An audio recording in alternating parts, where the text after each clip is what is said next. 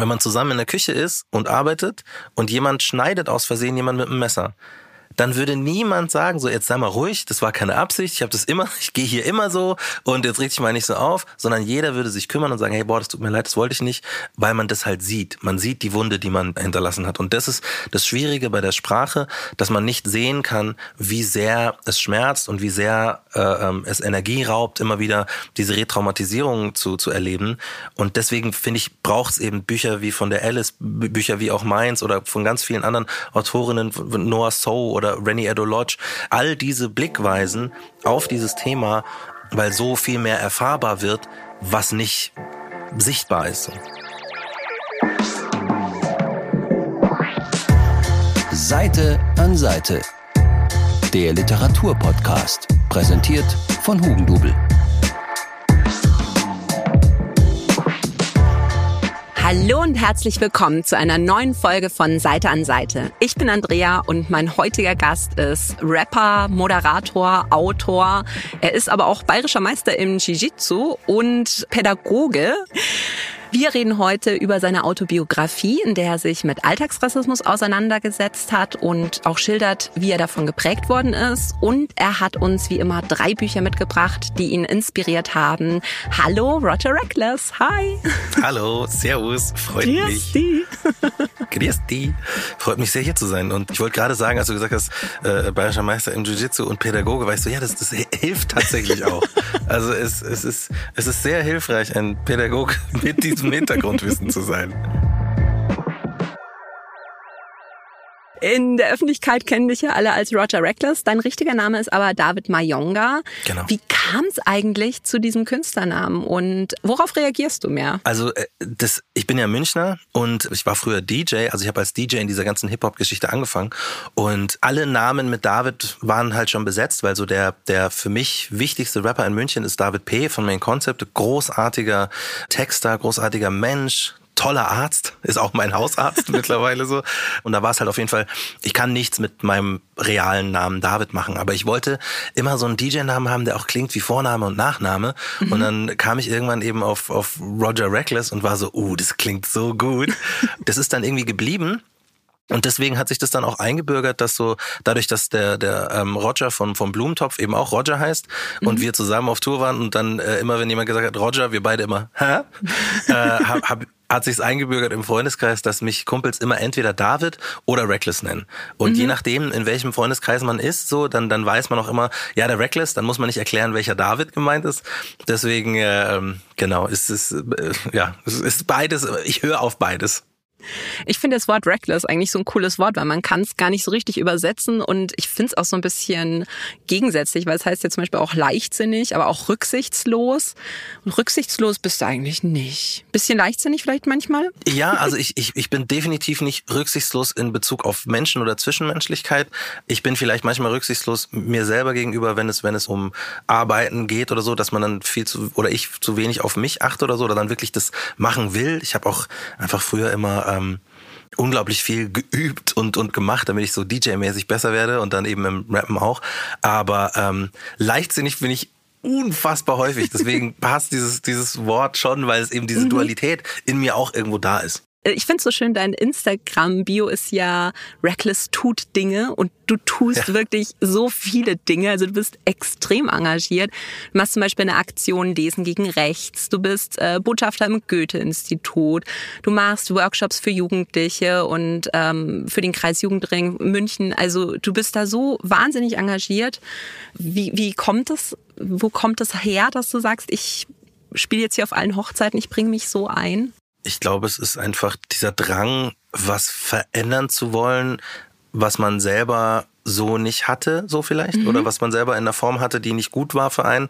Und wir haben ja auch, das muss ich jetzt nochmal so ein bisschen highlighten, weil wir auch eine ganz tolle Aktion gemacht haben im letzten Jahr, weil wir äh, eben auch unter diesem ganzen Dinge tun uns gedacht haben, es gibt so viele Menschen, die Dinge tun und die Sachen verändern, gerade in antirassistischer Arbeit. Und wie können wir denn das unterstützen? Und dann habe ich äh, zusammen mit Micha Fritz und äh, Goldeimer, das ist so eine nachhaltige ähm, Hygieneartikelmarke, haben wir ein antirassistisches Klopapier auf den Markt gebracht, haben ganz viel äh, gesammelt auf Start Next, war eine Spendenkampagne mhm. und wir haben über 300.000 Euro gesammelt, konnten das Klopapier herstellen, äh, verkaufen und von dem Verkauf den kompletten Gewinn an, an drei Organisationen, die schon seit Jahren äh, antirassistische Arbeit machen, spenden, um auch wieder Dinge zu verändern und um Leute, Leuten die Möglichkeit zu geben, noch mehr zu verändern. Das heißt, es ist, das ist auch schön. Also es ist schön, viele unterschiedliche Dinge zu machen, weil man dann sehr, sehr viel Veränderung sieht. Und ich komme aus einem kleinen Ort äh, kurz vor München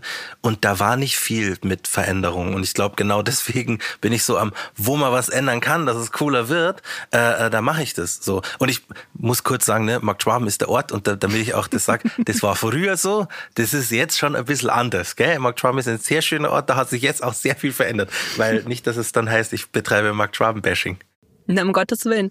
Äh, du musst mir jetzt aber unbedingt sagen, wie sieht antirassistisches Klopapier aus? Ich habe halt jetzt genau keine Packung da, aber wir haben äh, wir haben äh, einen Design Contest gemacht tatsächlich. Es waren mhm. ganz großartige Jury mit dabei, Kida Ramadan, äh, Natascha Kelly, Chef Cat, äh, Frau Malonda, ganz viele unterschiedliche Künstler und Künstlerinnen und wir haben Designs von ganz vielen POC Künstlerinnen ähm, gesichtet und davon dann das Beste ähm, ausgewählt und es ist jetzt so eine Grafik geworden. Es sieht super schön aus. Es, es heißt Bathroom Education mhm. und auf dem Klopapier selber sind kleine kurze Sätze die alltagsrassistische Probleme aufgreifen. Wie zum Beispiel, da ist eine schwarze Frau, die sagt, nein, du darfst meine Haare nicht anfassen. Oder mhm. äh, du kannst auch etwas Rassistisches sagen, wenn du selbst kein Rassist bist. Und mhm. lauter so Kleinigkeiten, so diese Mikroaggressionen, die man halt oft hat, damit man, während man quasi abreißt, so ein bisschen Info mitbekommt. Der Hintergedanke war eben, dass Leute in der Stille des stillen Örtchens, wo, mhm. wo, wo, sie, wo sie sich nicht angegriffen fühlen, wo, wo sie einfach äh, ihr Geschäft verrichten und dann die Möglichkeit haben, noch ein bisschen Info mitzunehmen. Und ähm, mhm. das hat tatsächlich auch schon an mehreren Stellen Wirkung gezeigt. Also dass irgendwelche Einrichtungen dieses Toilettenpapier äh, bestellt haben und dann Einrichtungsleitungen tatsächlich wirklich wegen diesen kurzen kleinen Sätzen nochmal anders drüber nachgedacht haben, über die eigene Ausbildung auch und gemerkt haben, mhm. ey, ich bin auch gar nicht antirassistisch sensibilisiert. Viele dieser Sachen waren mir gar nicht bewusst. Und ich sehe mich aber als offene Person, als weltoffene, als in keinster Weise rassistische Person. Aber ich bin auch so geprägt, hey, vielleicht sollten wir so einen Workshop machen für uns und für, für alle MitarbeiterInnen so. Und wenn sowas halt passiert, wenn sich solche Dinge verändern, das ist halt ganz, ganz großartig. Da bin ich total happy. Und es sieht auch sehr schön aus, das Klopapier. Um Rassismus geht's ja auch in deiner Autobiografie. Und die bringt mich wirklich an so einen Punkt, weil äh, an sich preise ich die Titel unserer Gäste sehr, sehr gerne an. Aber ich krieg den Titel deiner Autobiografie nicht über die Lippen, weil mir das so einen Stich versetzt. Mhm. Und ich glaube aber, der Titel soll auch wehtun, oder? Äh, ja, der Titel ist Ein N-Wort darf nicht neben mir sitzen. Und das ist er aber erst jetzt. Mhm. Zu Beginn äh, war das tatsächlich, und ich muss kurz eine Triggerwarnung aussprechen, weil ich das N-Wort jetzt ausspreche so.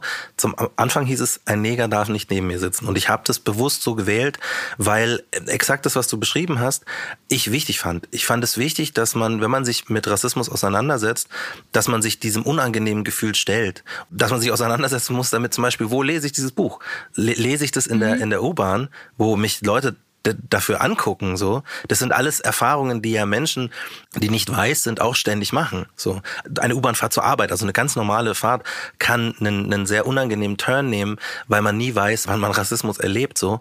Und ähm, mhm. ich, ich wollte das mit dem Titel auch irgendwo ausdrücken, dass es unangenehm ist und dass es aber da ist. Ich habe diesen Satz im, im Kindergarten gehört und ich wusste nicht, mhm. was das Wort bedeutet, aber es gibt für mich ein Leben vor und ein Leben nach diesem Satz. Und deswegen war das für mich so wichtig, dass andere Menschen dieses Wort in so einem Kontext mitbekommen, weil ich wirklich bis letztes Jahr und auch teilweise sogar dieses Jahr noch mit Leuten diskutieren muss über das N-Wort, warum das so verletzend ist und warum das so, warum man das nicht sagen wollen sollte. Ich sage nicht mal, dass man das nicht sagen darf, aber ja, da fühle ich auf, fühle ich auf jeden Fall viele Unterhaltungen immer noch. Aber mir war das sehr, sehr wichtig, dass es da präsent ist und dass Leute, auch wenn sie das Buch nicht lesen, mitbekommen, dass dieser Satz existiert mhm. und dass dieser Satz, dadurch, dass er in Verbindung mit meinem Gesicht auf dem Buch ist, dass ganz klar ist, dieser Satz hat eine Geschichte.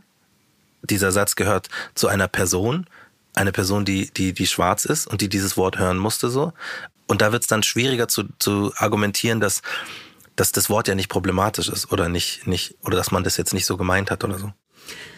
Das, was ich in deinem Buch ja sehr spannend fand. Es ist zwar eine Autobiografie an sich, aber du gehst jetzt da nicht nur so komplett chronologisch durch dein Leben durch, sondern du schreibst halt auch sehr über die Erfahrung, die du gemacht hast, gerade im Bereich ähm, Rassismus, aber auch mit bestimmten sozialen Strukturen und mit der Schule und lässt die dann aber nicht nur stehen, sondern du setzt die ja auch immer in so einem Bezug. Also du ähm, gehst ja dann auch wirklich auf die Geschichte des Rassismus ein. Wo kommt der her? Wie hat sich der verändert? Wie sind bestimmte Begriffe in die, in die Welt gekommen und wie haben sich die verändert? Wie sind die eingesetzt worden? Und das fand ich so spannend, weil man liest deine Geschichte, aber man hat halt das Gefühl, das ist jetzt nicht ach, das ist jetzt David heute mhm. passiert, Mai, ja, ja. sondern ähm, man begreift halt wirklich dadurch, dass du da sehr viel ähm, Statistik und so auch mit reinbringst, dass das nicht nur eine Einzelgeschichte ist, sondern dass da sehr viel dahinter steckt. Ja. Und das, das muss ich aber auch betonen an der Stelle, es ist wirklich zu keinem Zeitpunkt irgendwie langweilig oder technisch oder dass man sagt, ach, das ist jetzt so ein Sachbuch. Überhaupt nicht, weil man ja durch dich immer so den sehr persönlichen Bezug hat. Was mich interessiert ist, Hattest du all das, worüber du geschrieben hast, wirklich schon so präsent, als du angefangen hast, das Buch zu schreiben? Oder bist du dann in diese Themen eingestiegen und hast dir gedacht, Wow, das überrascht mich jetzt selber. Präsent war, war gar nichts. Klar, mein Wissen über, über die Rassentheorie oder, oder tatsächlich so ein Ursprung von Rassismus war schon wahrscheinlich ein bisschen größer als jemand, der sich noch gar nicht damit befasst hat, weil es einfach Teil meines Lebens ist und weil es einfach äh, mhm. immer wieder äh, Probleme mir gemacht hat so ich, ich habe tatsächlich deswegen auch nochmal viel mehr graben und recherchieren müssen, damit es so eine Stringenz hat, weil nicht zu allen Erlebnissen hatte ich äh, Studien schon im Kopf. Das heißt, gerade Racial mhm. Profiling, mhm. das habe ich äh, immer wieder erlebt, aber sich dann damit nochmal äh, dezidiert auseinanderzusetzen, war für mich zum einen tatsächlich auch wichtig, weil ich sehr viel Neues gelernt habe auch. Ähm, zum anderen war es auch so ein bisschen katharsisch, weil man eben auch das, was du sagst, so merkt, es ist nicht nur meine Geschichte, sondern es ist ein strukturelles Problem und es ist auch festgehalten von WissenschaftlerInnen und es gibt Zahlen und Fakten dazu. Und das war mir auch ganz, ganz wichtig, dass ich quasi sage, ja, es ist eine persönliche Geschichte und ich bin nun mal so gestrickt, ich bin ein empathischer Mensch und versuche eben auch so über die Empathie der Leute mit mir als Mensch auf dieses auf diese Probleme äh, ähm, äh, aufmerksam zu machen. Das heißt, es war schon viel Recherche auch dabei, auch zusammen mit mit Nils Frenzel, mit dem ich das ja auch zusammen geschrieben habe. Erstmal großer Shoutout an Nils Frenzel, ist ein äh, ganz toller äh, Autor aus Bonn und ähm, er ist er ist weiß, ne? Und ich habe teilweise ihm eben Sachen äh, geschickt, die ich geschrieben hatte und auf seine Nachfragen hin, warum ich das jetzt, also so quasi, aber ist doch gar kein Problem, warum, es ist, das ist halt so. Gerade als es um die, die Deutungshoheit in, in Deutschland gegenüber, was ist normal, meinte er, ja, aber ist doch klar, die, die Gesellschaft ist mehrheitlich weiß, dann ist doch das einfach der, der Standard. Und dann weißt du, ja, aber guck mal, wenn man diese Normalität als, als den Standard begreift und nicht sieht, dass eine andere Realität innerhalb dieser äh, Gesellschaft genauso einen, eine Rechtfertigung hat und eine, eine Daseinsberechtigung, weil sie nun mal da ist, dann verliert man den Blick dafür so. Das heißt, man muss das erstmal begreifen, dass diese Deutungshoheit äh, sehr brutal ist, weil sie viele andere Dinge ausblendet. Und durch solche Gespräche ist mir dann auch bewusst geworden, dass ich manche Sachen einfach nicht voraussetzen kann. Das heißt, wir haben so in der ganzen Recherche, in der ganzen Schreibearbeit vieles, was präsent war, nochmal umgebaut. Es war ja wichtig, dass es die Leser und Leserinnen dann auch verstehen. Ich habe das Buch ja nicht geschrieben für schwarze Menschen oder Leute, die das alles schon kennen und sagen, ja, ja, genau, ja, mhm. ja, sondern Leute, die, die sagen so, ach krass, das, das, den Zusammenhang hatte ich zum Beispiel gar nicht auf dem Plan. Genau wie du gesagt hast, so diese, diese historische Entwicklung von Rassentheorien und Rassismus, das war mir schon sehr wichtig, aber ich musste auch tats tatsächlich sehr viel Neues auch dazu lernen, damit es diese Fülle und auch diese, ähm, diese Kraft hat. Du bist ja für die Recherche echt auch dahin gegangen, wo es richtig weh tut, weil das Buch äh, fängt ja damit an, dass du auf einem AfD-Infoabend bist. Ey, ich weiß noch, wie die Idee im Raum war und ich hatte für Hannes Ringelstetter seine Sendung, die Wahlpartys oder die, die Nachwahlkampfpartys von verschiedenen Parteien besucht eben. Wir waren im Landtag, äh, bei der CSU, wir waren bei den Freien Wählern, wir waren äh, überall eben außer bei der AfD. Und ich hatte mir da gedacht, ich wäre so gern bei der AfD gewesen, um zu sehen, wie, wie, wie sind die denn? So, es wird immer mhm. geredet und äh, ich, ich sage, das ist eine, eine rechte Partei, da sind viele Rechtsradikale drin, ich finde es super problematisch, das macht mir Angst. Und dann sagen Leute, ja, aber das sind nicht alle so und bla bla bla und waren aber selber auch noch nie da. Dann war ich so, ich gehe dahin, ich will mir das anschauen. Dann bin ich aber krank geworden und dann ähm, äh, gab es nur noch diesen Termin des, des Stammtisches, wo ich mir dachte, ja gut, wenn wir da in so einem kleinen Rahmen sitzen, aber egal, ich will es ja sehen. Und betrete den Raum und der, der Veranstaltungsleiter kommt sofort auf mich zu, gibt mir die Hand und sagt, Herr Mayonga, Sie sind äh, ein Musiker, Sie sind beim Bayerischen Rundfunk, Sie sind Moderator bei Bayern 3 und bei Puls. Äh, guten Abend so, dass es halt alle hören und so, dass ganz klar ist, mhm. so, wir wissen, wer du bist, wir wissen, mhm. was du, was du machst. Und er hat mir dann auch gleich so den, den Platz direkt vor sich angeboten, so. Und es war mit einer der unangenehmsten Erlebnisse, die ich in meinem ganzen Leben je hatte, muss ich ganz ehrlich sagen. Ich setze mich also dahin. Ne? Ich bin gerade erst äh, in diesen Raum gekommen. Man muss sich das so vorstellen, das ist eine Münchner Borzen. Für Leute, die Borzen nicht kennen, das ist einfach ein, ein Bierlokal mit äh, rustikaler Einrichtung. und in dem Hinterzimmer ist quasi die Versammlung. Ein Beamer ist aufgebaut und dieser äh, Veranstaltungsleiter sitzt eben vor mir neben dem Beamer an seinem äh, Laptop. Ich setze mich gerade hin. Dann kommt die, die Bedienung rein und dann sagt jemand, an Russ hätte bestellt. Und dann, ich muss jetzt auch schon Triggerwarnung für die nächsten paar Minuten aussprechen, so. Und dann sagt die Frau, Russ darf man nicht mehr sagen. Neger darf man auch nicht mehr sagen. Man darf überhaupt nichts mehr sagen. Und die steht neben mir, ne, hinter meiner rechten Schulter so. Mhm. Und ich drehe mich so zur Seite und schaue sie so an. Und sie schaut mich so an, sagt, Neger, Neger. Und geht weg. Kommt zurück nach einer, eineinhalb Minuten, wo es halt das Bier gezapft hat und bringt dem Herrn, der einen Russen bestellt hat, ein Weißbier mit Cola. Mhm. Und sagt, Neger, Neger. Und der Typ sagt, ich, das habe ich nicht bestellt. Ich habe einen Russ hab ich bestellt. Und dann sagt sie, kein Neger. Jetzt haben wir so viel vom Neger geredet. Dann schaut sie mich an und dann stellt sie wirklich, stellt sie den vor mich und sagt so, steh nochmal daher. Und ich habe wirklich in meinem, weil du auch vorher gesagt hast, so äh, rücksichtslos bin ich safe nicht, in meiner pazifistischen, liebevollen, empathischen Ader habe ich gedacht für eine Millisekunde, okay, schau, jetzt hat sie bemerkt, dass sie mit, mit unglaublicher Ekelhaftigkeit und diesem Wort mich verletzt hat und gibt mir jetzt quasi ein Bier aus, damit es wieder in Ordnung mhm. ist, so.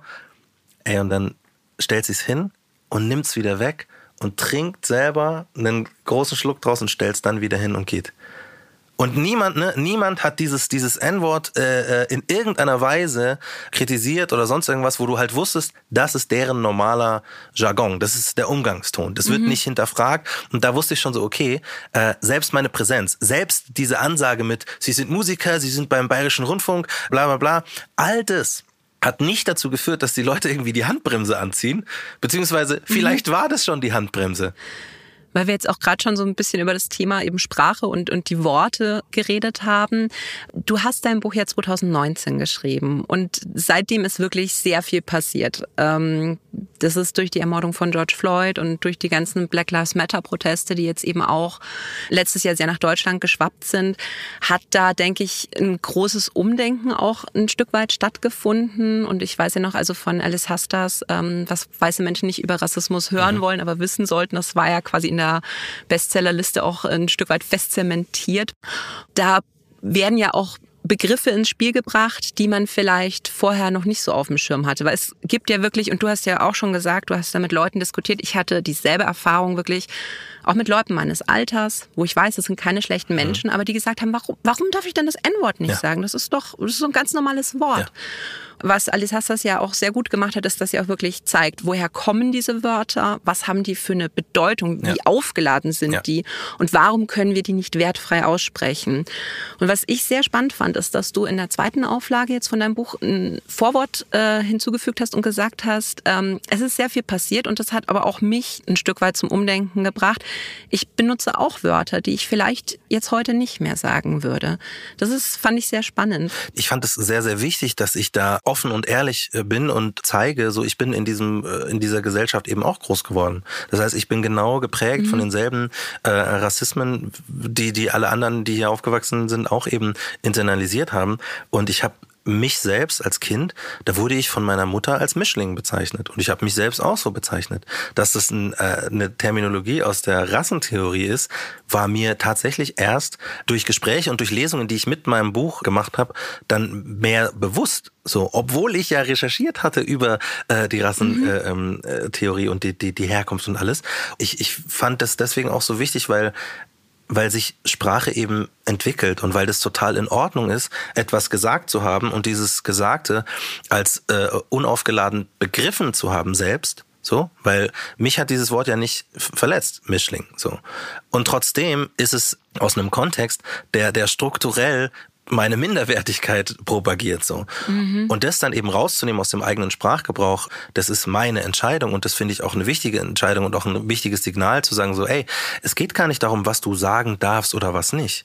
Aber du kannst dich jetzt nicht mehr hinstellen und sagen, äh, das N-Wort ist ein normales Wort oder ich darf das jetzt nicht mehr sagen und ich finde es schade. Nee, die Frage ist, willst du das sagen? Ist mir es so wichtig, dass ich dieses Wort, das für mich keinerlei schmerzliche Erfahrung hat, so, dass ich das benutze im Wissen, dass ich damit anderen Menschen wehtue. Und ich habe da immer so gesagt, es ist wie wenn man zusammen in der Küche ist und arbeitet und jemand schneidet aus Versehen jemand mit einem Messer dann würde niemand sagen, so jetzt sei mal ruhig, das war keine Absicht, ich habe das immer, ich gehe hier immer so und jetzt richte ich mal nicht so auf, sondern jeder würde sich kümmern und sagen, hey, boah, das tut mir leid, das wollte ich nicht, weil man das halt sieht. Man sieht die Wunde, die man hinterlassen mhm. hat. Und das ist das Schwierige bei der Sprache, dass man nicht sehen kann, wie sehr es schmerzt und wie sehr äh, ähm, es Energie raubt, immer wieder diese Retraumatisierung zu, zu erleben.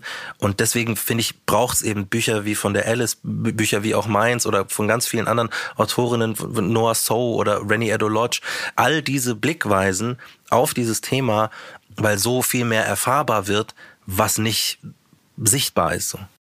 Ja, das ist mir auch tatsächlich bei deinem Buch aufgefallen, dass ähm, die Art und Weise, wie du Rassismus erfahren hast, sehr unterschiedlich war von dem, was bei Alice Hastas war.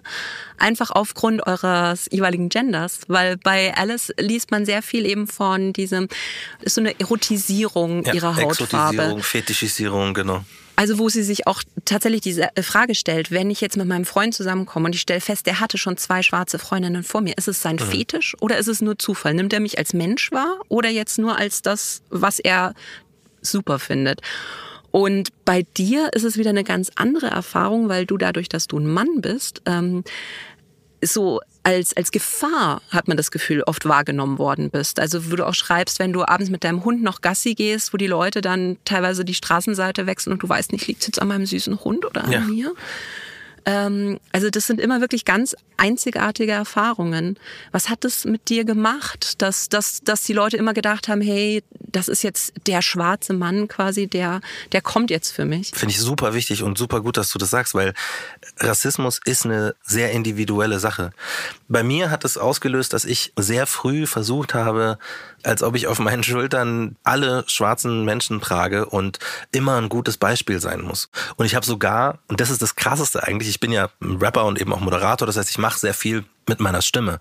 Und ich habe meine Stimme verändert. Ich habe meine Stimme verändert, ich habe mhm. es immer sehr, sehr leise gesprochen und immer, wenn ich lauter gesprochen habe, dann eher so ein bisschen höher, dass ich so, so, dass das alles so ein bisschen weniger gefährlich kommt. Und ich so sage, hey, äh, Entschuldigung, ähm, mhm. äh, ich wollte nur kurz fragen und, und so. Und ich bin, ne, ich bin 1,89 äh, groß. Wenn ein erwachsener Mann mit 1,89 in den Laden reinkommt und dann sagt, hallo, Entschuldigung, dann wirkt es, also ne, die Leute haben dann keine Angst mehr. Es ist eher so, mhm. okay, hätte ich jetzt nicht gedacht. Und diese Überraschung hilft quasi, die Situation zu entspannen. Interessanterweise ist es aber sehr ungesund. Es ist sehr ungesund, sich so quasi im Kern seiner selbst äh, wie zu verkleiden oder verkleiden zu müssen, wenn man in Situationen reingeht. Ich hatte tatsächlich lang das Gefühl, dass das nur mir so ging also und ich habe mich wirklich schlecht gefühlt dabei, weil ich, als ich erwachsen geworden bin und dann gesagt habe, hey, was soll ich für irgendwie meine Stimme verstellen? So ich, ich bin so, so und ich und das ist eine schöne Stimme. Und als ich dann ähm, im Radio eben angefangen habe, war ich dann auch wirklich froh, dass ich da wieder zurückgefunden habe und das hat mir auch geholfen, dass das im, im Privatleben eben auch ja so zu sein, wie ich halt nun mal bin. Ne? Und deswegen freut es mich umso mehr, dass dadurch, dass die Diskussion jetzt viel mehr Gespräche angestoßen hat, so, dass man darüber sprechen kann und dass man eben auch in so Situationen das sagen kann, so, ey, ich fühle mich jetzt gerade unwohl. Finde das nicht in Ordnung, mhm. wie, wie jetzt hier gerade gesprochen wird, so, oder, oder ich finde die Frage sehr frech, zum Beispiel, wenn ich, wenn ich äh, sage, ich bin Pädagoge und Leute sagen, ja, wo hast du denn studiert? So und so ne also und wenn die Frage nicht aus Interesse ist, sondern wenn man äh, merkt, man muss man soll jetzt hier beweisen, mhm. dass das äh, so ist. Also deswegen finde ich es unglaublich wichtig, dass diese Diskussion jetzt so ein bisschen angeschoben ist. Du hast ja in deinem Buch auch geschrieben, das fand ich irgendwie so, so schön, dass du so gerne auch mal draußen sitzt und ein Buch liest und ähm, dass das aber so ein Bild ist, was viele Leute vielleicht nicht haben von, von Schwarzen, weil man auch in äh, Filmen und so immer keine ja. schwarzen Bibliothekare sieht. Und da habe ich auch überlegt und mir ist auch niemand eingefallen, aber du wirst uns gleich noch äh, drei Buchtipps geben und äh, das äh, Ungleichgewicht sozusagen ein bisschen auf die andere Seite bringen. Ähm, vorher spielen wir aber eine kurze Runde Wahrheit oder Pflicht. Wahrheit oder Pflicht? Sauer, bei Wahrheit würden wir dir eine sehr persönliche Frage zu deinem Leben stellen und bei Pflicht müsstest du dein Können als Freestyle-Rapper unter Beweis stellen. Mit Schlagworten, die wir dir jetzt zuschicken würden, die du aber noch nicht kennst. Wofür entscheidest du dich? Ja, äh, äh, ähm, äh Pflicht. Die Pflicht, ausgezeichnet.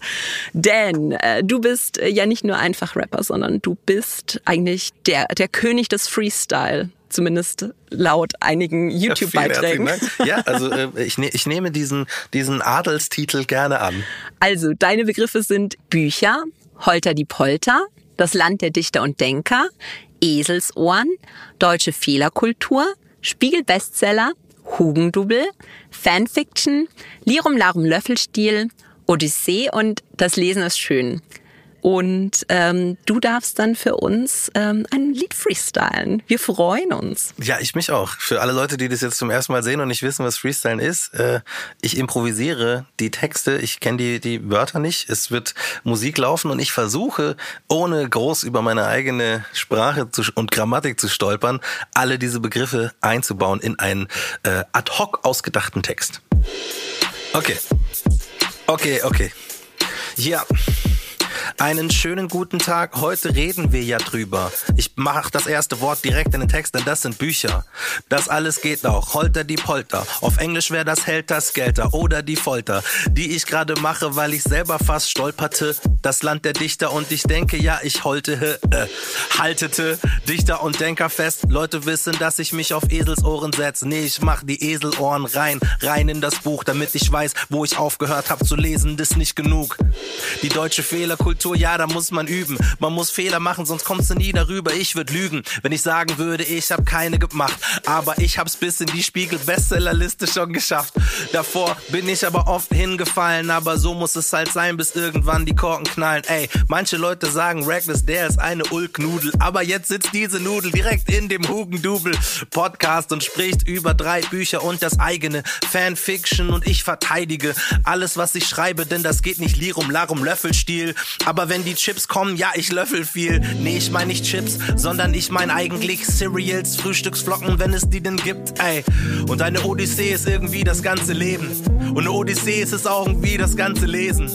Denn das Lesen ist schön, so wie das Leben. Deswegen müsste man den Leuten noch mehr Bücher geben. Also bitte gib her oder geh hin und hol dir eins. Dann ist das nächste Bücherleben auch deins. Das wäre der Text jetzt gewesen. Schlecht angefangen, aber nicht aufgegeben. Kleiner Fehler am Beginn, aber am Ende des Textes gibt es immer wieder Sinn. Stimmt. Yay! Oh, sehr cool. Wow. vielen, vielen Dank.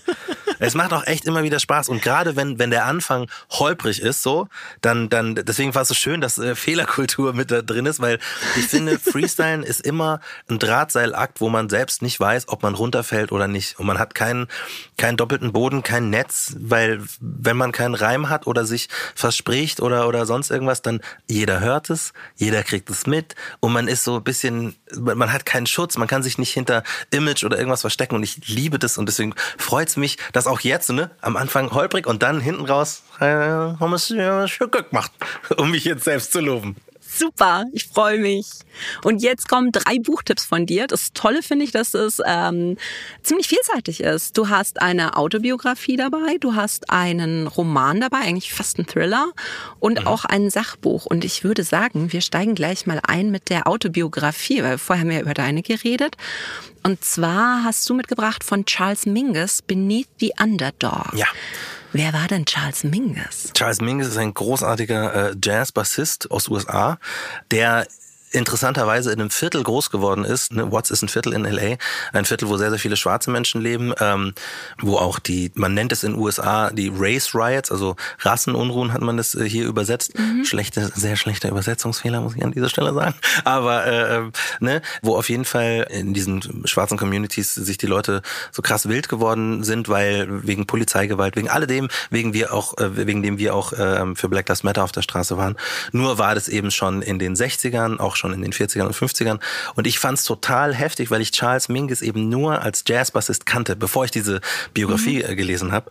Das Buch ist nicht nur inhaltlich für mich total wichtig, weil ich diesen Menschen hinter dem großen Jazzer mehr kennengelernt habe, gemerkt habe, was er für, für ein teilweise einfach nicht, nicht, nicht wütend, aber teilweise, was er für traumatische Erlebnisse äh, gehabt hat, wie der verprügelt worden ist von, von Leuten, wie der äh, zusammen war mit einem weißen Mädchen und die ihre Brüder die ihn dann äh, lynchen wollten. Und man muss sich das vorstellen, dass einfach in mhm. der Zeit, als er das äh, als er das erlebt hatte, dass das eine Realität war, dass ein schwarzer Junge gelyncht werden kann von einem Mob von weißen Männern und die keinerlei Repressalien oder so äh, zu erwarten haben. So, das war für mich irre, dass aus diesen Typen dieser Bassist hervorgegangen ist. Und vor allem habe ich so das Gefühl, dass ich das, was er erlebt hat, höre in der Art und Weise, wie er spielt und in der Art und Weise, wie er Songs mhm. schreibt. So auf einmal, ich musste das wirklich alles nochmal neu, neu hören, weil ich diese Tiefe vorher nicht, nicht gesehen hatte. So. Und für mich ist das Buch auch nochmal extra speziell, weil ich habe das, ich habe das gefunden in New York tatsächlich in einem, in einem Buchladen, das der weirdeste kleine Buchshop war und sind dann so noch durch, durch das Viertel gelaufen und dann, dann war das um, um halb zwölf nachts war dieser Laden noch offen und der hieß Anti-Imperialistic Unoppressive Bookshop. Und dann sind wir da so rein und es waren wirklich so bis unters Dach so Bücher. Ich kam mir vor wie in einem, wie in einem Film und äh, so, ein, so ein sehr liebevoller, kauziger Mann mit so einem groß breitkrempigen Hut kam dann so an und meinte so, yeah, from Germany. Und wir so, ja, yeah, oh, I went to the Frankfurt Buchmesse. I know Germany. It's very good. It used to be very cool. Und ich so, ja, nice. Und dann haben wir da so durchgeguckt und dann habe ich das, das, das Charles Mingus Buch eben in die Hand genommen und dachte erst so, ja, Charles Mingus, das ist dieser eine Bassist. Und er meinte nur so, if you read that, Charles Mingus is gonna be a totally different, different person to you.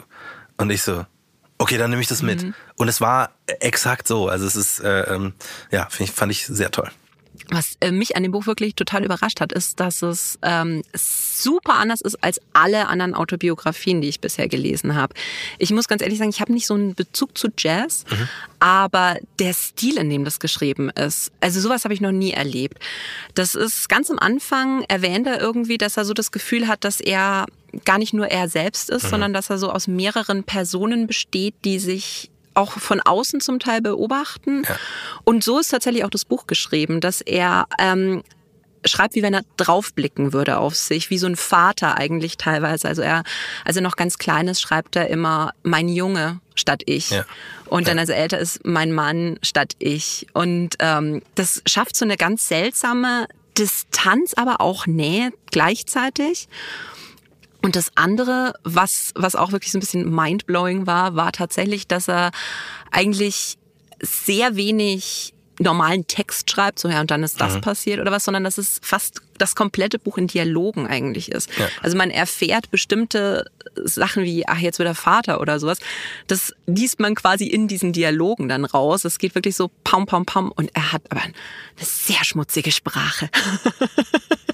Ja, sehr derb, ja. Ja. Und das, das, ich finde es aber, ich finde es genau wie du sagst, so dieses, also ich habe es auf, auf Englisch gelesen so mhm. und da sagt er eben am Anfang so, I am three. Im Englischen ist dieses äh, ähm, My Boy, das es hat, äh, hat, eine, hat ein bisschen weniger Distanz als im Deutschen, wenn man ja. sagt so mein Junge, da ist es wirklich so weit weg so. Mhm. Und im Englischen ist aber so, man versteht da eher, dass er über sich spricht, aus aber so einer liebevollen mhm. äh, äh Distanz raus so. Und gleichzeitig aber auch so, er weiß jetzt mehr, so. Mich hat es total abgeholt. Mich hat es auch total abgeholt, dass die Leute in der Art und Weise, wie die auch die Dialoge führen, dass es nie so richtig aufgeräumt ist, dass man selber oft so mitdenken muss, wo, wo, wo sind wir denn jetzt? Was ist denn, was ist denn jetzt passiert? Da ist viel Musikerjargon und viel Slang auch drin, das, der halt auch sehr derb ist, wo ich dann wirklich gemerkt habe, ich muss mitdenken so und das fand ich, das hat mich eben noch mehr reingezogen und noch mehr so spüren lassen, so dass ich jetzt diese Person tatsächlich kenne oder mir das Gefühl gegeben so. Siehst du da eigentlich auch Parallelen zwischen Hip Hop und Jazz, weil äh, für viele ist das ja doch eher sehr konträr. Das ist, das, man kann das nicht trennen. Man kann das nicht trennen. Jazz ist die, die, die Mutter von, von Hip-Hops. Und lustigerweise ist es aber andersrum genauso. Wenn man alte Jazzplatten nimmt, sei es Charles Mingus, John Coltrane, Ahmad Jamal, das ist eine ganz klassisch afroamerikanische Musikrichtung, die altes, was äh, schwarze Menschen in den USA erlebt haben, versucht hat zu verarbeiten in Melodie, Sprache und äh, Stimme. Und Rap ist dasselbe. So, Rap äh, spricht auch über die Themen, die die schwarze Community bewegen oder sagen wir so, es war so in den, in den äh, Early Beginnings und Rap hat sich an Jazz bedient. Die haben diese ganzen kleinen Ausschnitte genommen aus, aus Jazz-Songs. Man nennt es Samplen, man nimmt einen kleinen Teil raus und wiederholt den immer wieder, legt dann ein, ein programmiertes Schlagzeug drunter und schon konnte man drauf los texten und rappen. Und es ist so interessant, weil eben viele Leute sehen, dass Jazz ist die, die in Anführungszeichen jetzt heutzutage, ne, die Hochkultur und irgendwie in Deutschland sogar eher so elitär, wo dann Leute sagen so, wir, wir schauen uns heute den Brad Mehldau an und äh, ähm, der auch großartig ist, ne, sage ich auch gar nichts dagegen, aber es hat einen ganz anderen Charakter als eben dieser Charles Mingus in seiner Art zu sprechen. Der war wie ein Rapper, der war wie ein, ein Straßenjunge halt. Hip-Hop nimmt sich diese Teile aus dem Jazz und der moderne Jazz nimmt sich wiederum Teile aus dem Hip-Hop ah. und verändert sich auch wieder neu. Und so haben sich diese beiden Musikrichtungen immer wieder hin und her beeinflusst. Und wenn man sich heute ein modernes Jazzalbum anhört, dann findet man den ein oder anderen Rapper auch immer wieder drauf. Oder wenn man sich ein modernes Rap-Album anhört, so das, ich weiß, ich glaube, fünf Grammys hat's gewonnen oder so, das äh, To Pimp a Butterfly von Kendrick Lamar. Und da sind ganz, ganz viele wunderbare Jazzgrößen drauf. Thundercat am Bass, Robert Glasper am Piano, äh, äh Terrace Martin an den Drums ne, da, da merke ich auch, da geht mir das Herz auf, weil ich eben, ich liebe äh, Jazzmusik und ich, ich, ich liebe Hip-Hop-Musik und ich liebe die Improvisation, die im Jazz eben genauso zu Hause ist wie im Hip-Hop so. Ähm, und deswegen finde ich das super schön, dass diese Musiken eben nicht in zwei verschiedenen Sphären eigentlich leben, sondern immer, immer wieder sich gegenseitig äh, beeinflusst haben. So. Nee, ich fand es auch ein tolles Buch, obwohl ich, wie gesagt, so zu Jazz noch gar keinen Bezug irgendwie habe. Äh, einfach vom Stil her. Also wirklich mhm. ein ganz toller Tipp, auf den ich nicht gekommen wäre ohne dich. Ey, das, das freut mich total, weil vielleicht ist das der Einstieg, dann auch Jazz ja, nochmal mit anderen Ohren zu hören. Anfangen. Das zweite Buch, das äh, hat mich auch besonders gefreut, weil das äh, eins der Lieblingsbücher von einer lieben Kollegin von mir ist. Das ist unsere Krimi-Expertin in der Filiale und ähm, das ist nämlich meine Schwester, die Serienmörderin von Oyinkan Brathwaite. Das ist eine nigerianisch-britische Autorin. Und das erzählt die Geschichte von zwei Schwestern, die Korede und die Ayula. Und die sind auch sehr unterschiedlich. Korede ist eher so die, die pragmatische, sie ist die ältere, sie ist Krankenschwester. Und Ayula ist so die jüngere, die, die wahnsinnig, wahnsinnig hübsch ist. Und die hat den kleinen Fehler hat, dass sie all ihre Liebhaber umbringt. Das ist der klitzekleine Fehler. Der, der, der klitzekleine Fehler. Nee, und Corridor ist halt immer diejenige, die äh, im wahrsten Sinne des Wortes hinter ihrer Schwester aufräumen muss und halt diese Leichen verschwinden lassen muss. Und das geht so lange gut, bis sich die Ayula in den Arzt verliebt, in Corridors Krankenhaus, in den sie aber selber verknallt wäre. Und es ist so eine witzige Geschichte. Wie bist du da drauf eigentlich gekommen? Ich hatte das Buch immer mal wieder äh, gesehen bei Arua äh, Juanita. Die hat auch so, so eine Bücher-Instagram-Seite und empfiehlt immer Sachen, vor allem von POC-AutorInnen äh, so. Mhm. Und ähm, ich hatte das immer wieder gesehen und mein Bruder hatte das dann gelesen und hatte gesagt so, es ist, es ist super unterhaltsam, aber ich, ich fand es ein bisschen schwierig. Und da war ich so, hä, was, was meinst du denn? Was, was fandst du schwierig? Ja, ähm, mir die Charaktere alle vorzustellen, weil die sind alle schwarz. Und ich war so, ach krass, okay. Das, ich muss es unbedingt lesen, ich will es, äh, gib her.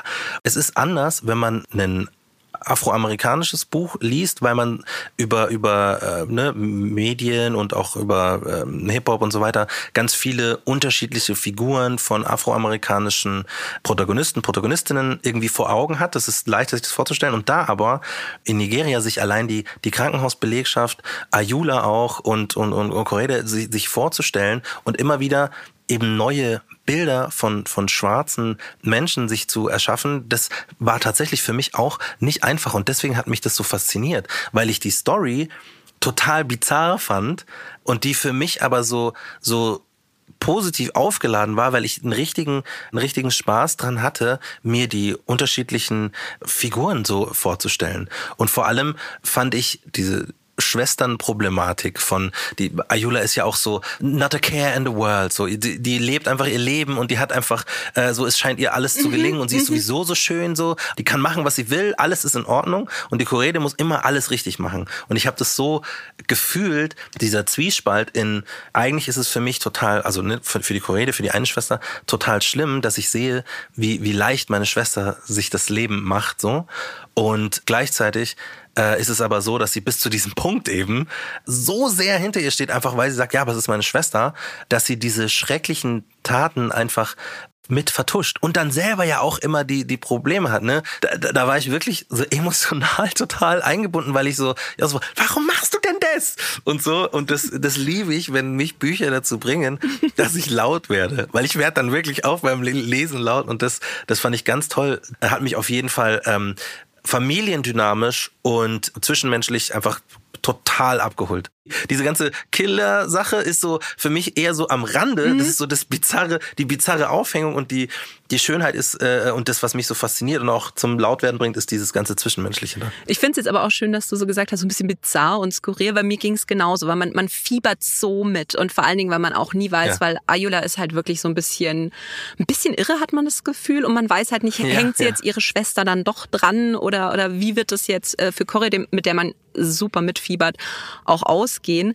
Aber was ich halt so toll fand. Und ich weiß nicht, ob dir das aufgefallen ist, aber was halt auch meine, meine Kollegin meinte, hey, endlich mal ein Buch, in dem Frauen nicht die Opfer sind. Mhm. Und dann habe ich auch lang überlegt, und es ist tatsächlich so, dass Frauen entweder die Opfer sind oder wenn sie die Mörderinnen sind, dann haben sie immer eine ganz tragische oder dramatische Geschichte. Und es ist jetzt auch nicht so, dass, dass ähm, Corridor und Ayola jetzt das perfekte Leben bis dahin hatten.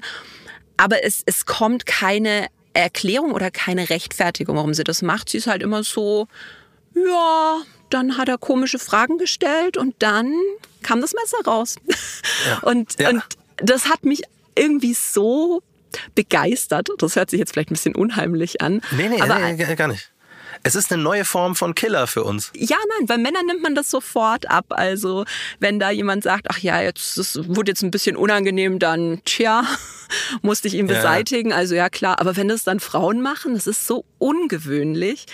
Und auch gerade diese Nonchalance, mit der sie das macht, das hat's für mich einfach perfekt gemacht. Genau, das wollte ich nämlich auch gerade sagen. So, das ist quasi, wenn ein männlicher Killer, der sowas sagen würde, so, ja, dann kommt halt das Messer raus, so, dann, dann wäre das sofort so eiskalt, ein, ein brutaler Typ, der, der, der quasi gar keine äh, Gefühle dafür hat, so. Und das ist, das, das ist ein anderes Bild als die Ayula, die so eben, ne, not a care in the world, ja, so ist halt passiert. Und die dann während die, die, die Schwester die, die Spuren verwischt und aufwischt, dann so auf dem Bett chillt und ihre Nägel macht und so.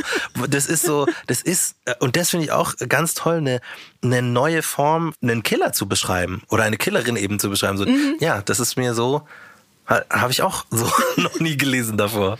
Nee, es, es ist mir dann tatsächlich bewusst geworden, wo ich es ähm, gelesen habe und dann auch nochmal drüber nachgedacht hat, weil ich habe als Teenager so die Ingrid Noll äh, Bücher gelesen. Und da ist es so recht ähnlich, dass da die Mädels eigentlich relativ gemütlich vor sich hin morden.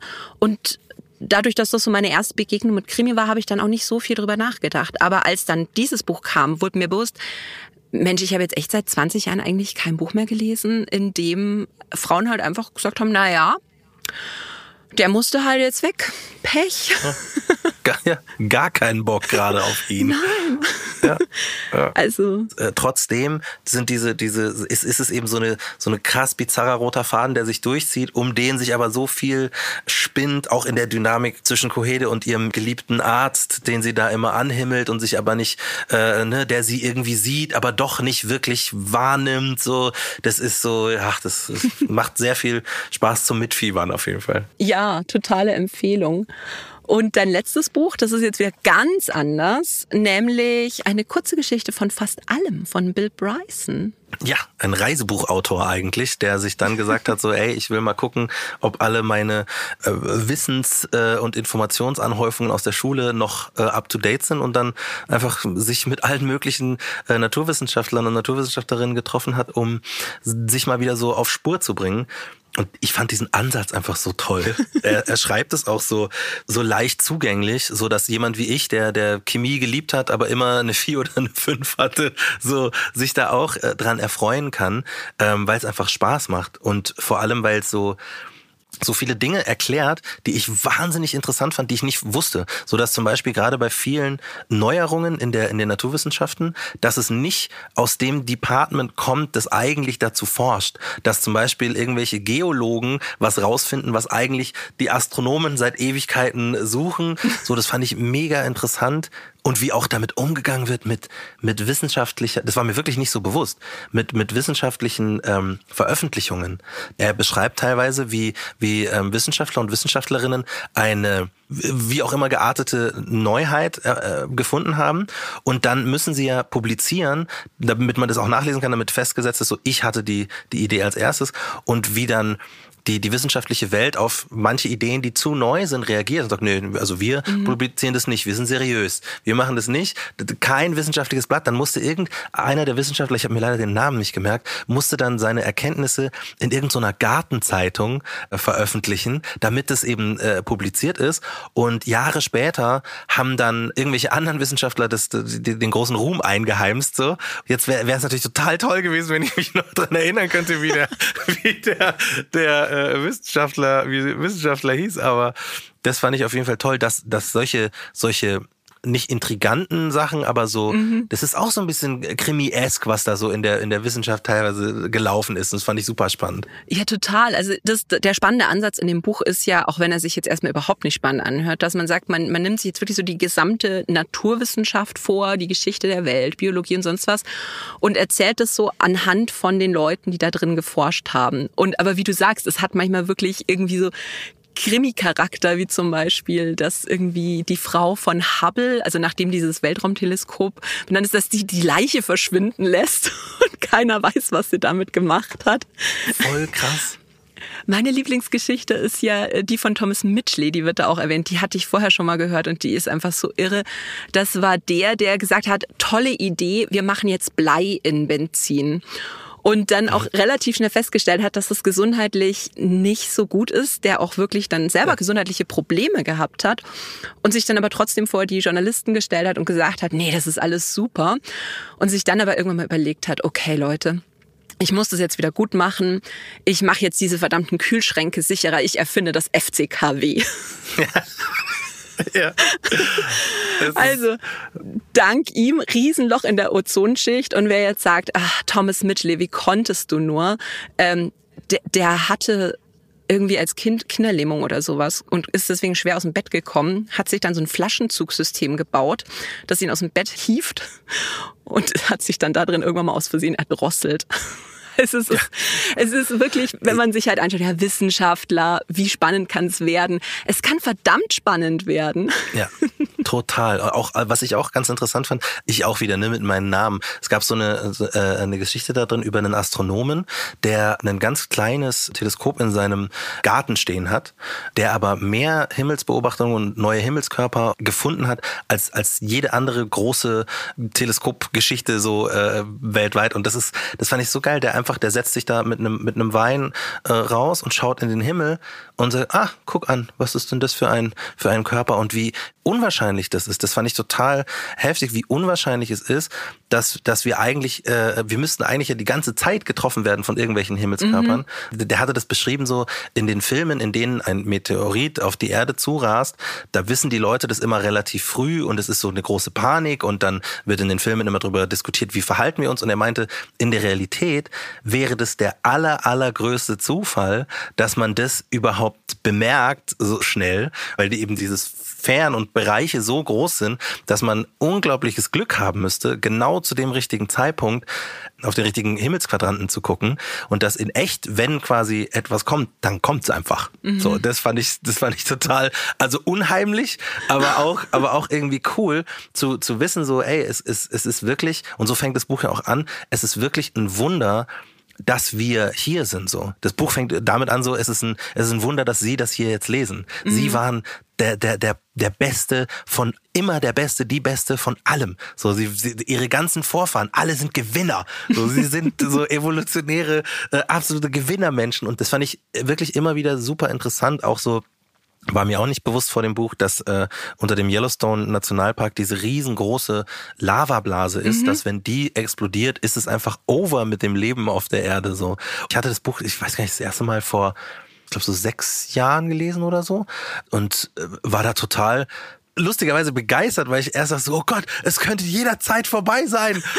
irgendwie irgendwie, irgendwie macht es dann aber alles so wertvoll, mhm. solange es noch nicht vorbei ist. So. Und das finde ich irgendwie toll, dass es so viel äh, gibt, was passieren könnte, aber was einfach nicht passiert. Und wenn man es dann in Relation zu der Zeit setzt, die die Welt schon existiert, dann merkt man, es ist einfach wirklich, es ist einfach nur ein Augenblick. So, wir sind unsere Zivilisation. Man muss das alles gar nicht so groß denken und so, was ist unser Purpose und Ding, sondern einfach, ey, tut Dinge, solange ihr die Zeit dazu habt und versucht Gutes zu machen. So, that's, that's it. Weil irgendwann explodiert der Yellowstone Park und dann ist es vorbei. Aber zum Abschluss ist das doch eine ne schöne Frage. Wenn man sagt, äh, angenommen morgen würde der Meteorit einschlagen, der Yellowstone Nationalpark explodieren, was würde Reckless tun an dem Tag? Morgen? Dann, wenn es morgen so ist? Am Tag davor. Nein, am Tag davor machen wir. Was, was, was tut Roger Reckless? Ähm, äh, das Was ist eine super Dinge? gute Frage. Das sollte man sich eigentlich jeden Tag fragen, äh, äh, weil man so tatsächlich die ähm, Prioritäten besser legen kann. Also ich würde definitiv jetzt sagen, ey, war super schön, dass wir gesprochen haben. Ich muss jetzt zu, zu meiner Frau und meiner Tochter so und würde äh, ähm, mit denen, ähm, ich glaube, ich würde, oh, ich fange gleich an zu weinen. Ich glaube, ich würde mit denen zusammen oh Gott, kochen. Nein. Ich würde mit denen zusammen kochen und wir würden ganz tolle Musik hören, Charles Mingus vielleicht, und äh, zusammen essen und, und Spaß haben und dann ins Bett gehen und sagen, wir schlafen morgen länger. Ich möchte gar nichts anderes als mit denen sein. Ja, das würde ich machen.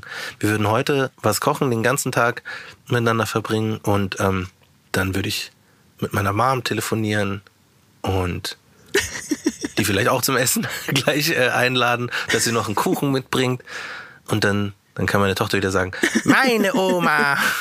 und dann, ja, und dann gehen wir ins Bett und schlafen richtig aus. Und am besten kriegen wir den, den Rums gar nicht mehr mit.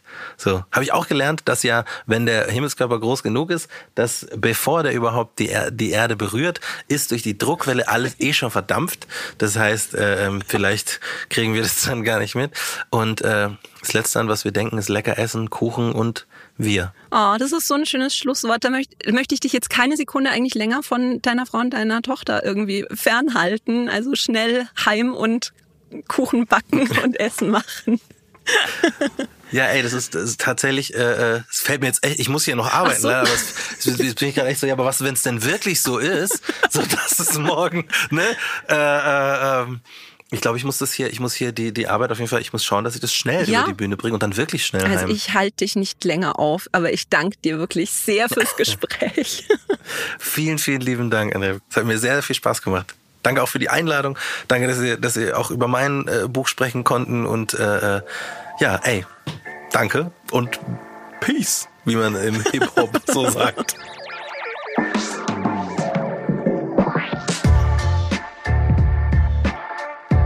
Das war's auch schon wieder für heute. Alle Buchempfehlungen findet ihr nochmal in den Shownotes und in der Hugendubel-App. Dort gibt's auch eine Liste mit den Lieblingsbüchern unserer Podcast-Gäste. Seite an Seite könnt ihr abonnieren auf Apple Podcasts, Spotify und überall dort, wo es Podcasts gibt. Wir hören uns nächste Woche wieder. Ich freue mich schon drauf. Bis dann. Ciao.